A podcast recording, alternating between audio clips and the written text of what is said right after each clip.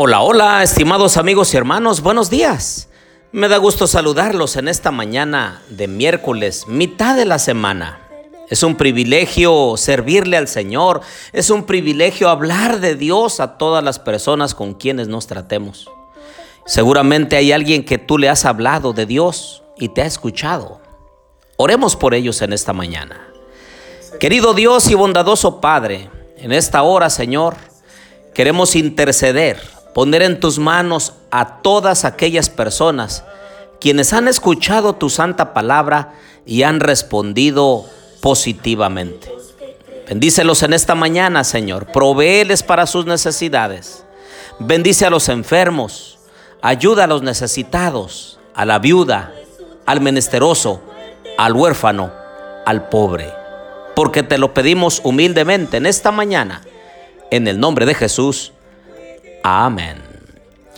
Bien, les doy la bienvenida a nuestro estudio y reflexión de la Santa Palabra de Dios, las buenas nuevas acerca del juicio. Les habla su amigo y hermano Marcelo Ordóñez desde el puerto de Veracruz, México.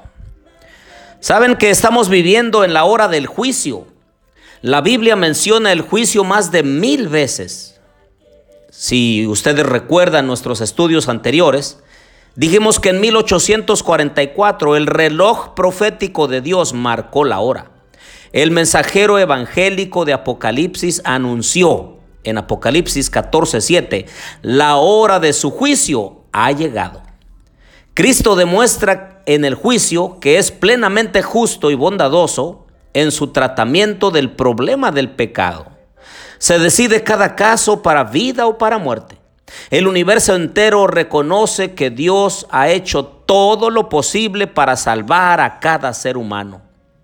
En el juicio, en el corazón lleno de infinito amor, Dios pregunta, ¿hay algo más que pude haber hecho? Claro que no.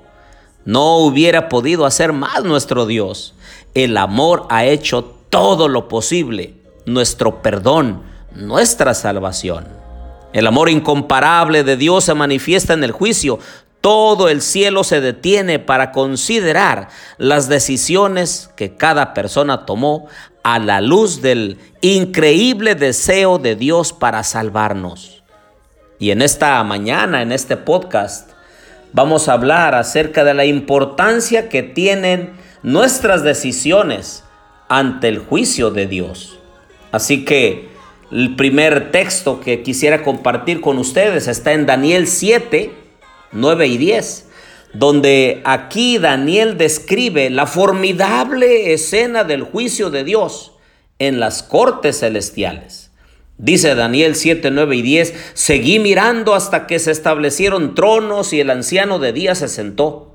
Su vestidura era blanca como la nieve y el cabello de su cabeza como lana pura, su trono llamas de fuego y sus ruedas fuego abrasador. Un río de fuego procedía delante de él, miles de millares le servían y miríadas de miríadas estaban en pie delante de él. El tribunal se sentó y los libros fueron abiertos. En 2 de Corintios 5:10 Dice, porque todos nosotros debemos comparecer ante el tribunal de Cristo, para que cada uno sea recompensado por sus hechos, estando en el cuerpo, de acuerdo con lo que hizo, sea bueno o sea malo. Y Romanos 4:12 añade todavía, de modo que cada uno de nosotros dará a Dios cuenta de sí mismo.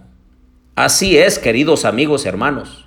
La Biblia nos dice que un día vamos a dar cuentas de lo que hicimos en nuestro cuerpo, en nuestras decisiones, en las oportunidades que tuvimos en esta tierra, las que tomamos y las que dejamos de tomar. Y entonces, cada uno solito, nadie va a interceder por nosotros como otra persona, o un padre va a dar cuentas por su hijo, o un hijo por su padre. No, cada uno dará cuentas ante el trono celestial. Y es que todo está registrado en el cielo, nuestras obras, nuestras intenciones, hasta lo que pudimos haber hecho y no lo hicimos. Todo realmente.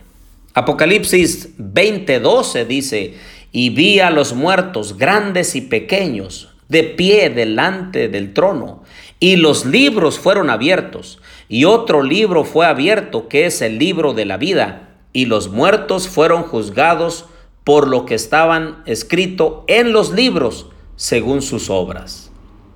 Así que todo lo que nosotros hacemos o no hacemos, lo que pensamos, las decisiones que tomamos están registradas en los libros de los cielos. Ahora usted puede decir, ¿y cómo es que los muertos van a estar de pie? ¿O están muertos o están vivos? En realidad, queridos hermanos, el Señor nos juzga por los libros que tiene en el cielo. Los muertos están en la tierra. Los muertos, muertos están, inconscientes pero serán juzgados por lo que está en los libros escritos en la patria celestial.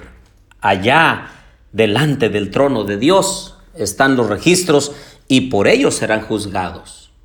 Ahora, dice aquí Filipenses 4:3, que cierta clase de personas tienen su nombre, por otro lado, escrito en el libro de la vida.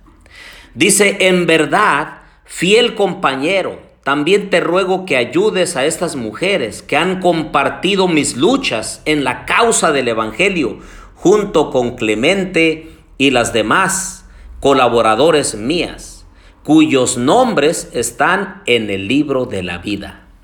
Y Apocalipsis 3, 5 añade, así el vencedor será vestido de vestiduras blancas y no borraré su nombre del libro de la vida y reconoceré su nombre delante de mi Padre y delante de sus ángeles. Cada persona que acepta a Jesús como su Salvador personal, su nombre queda escrito en el libro de los cielos. De esa manera, cuando sea el juicio, tendrá la oportunidad de salvarse en Cristo Jesús por su gracia, su bondad, su misericordia y su perdón.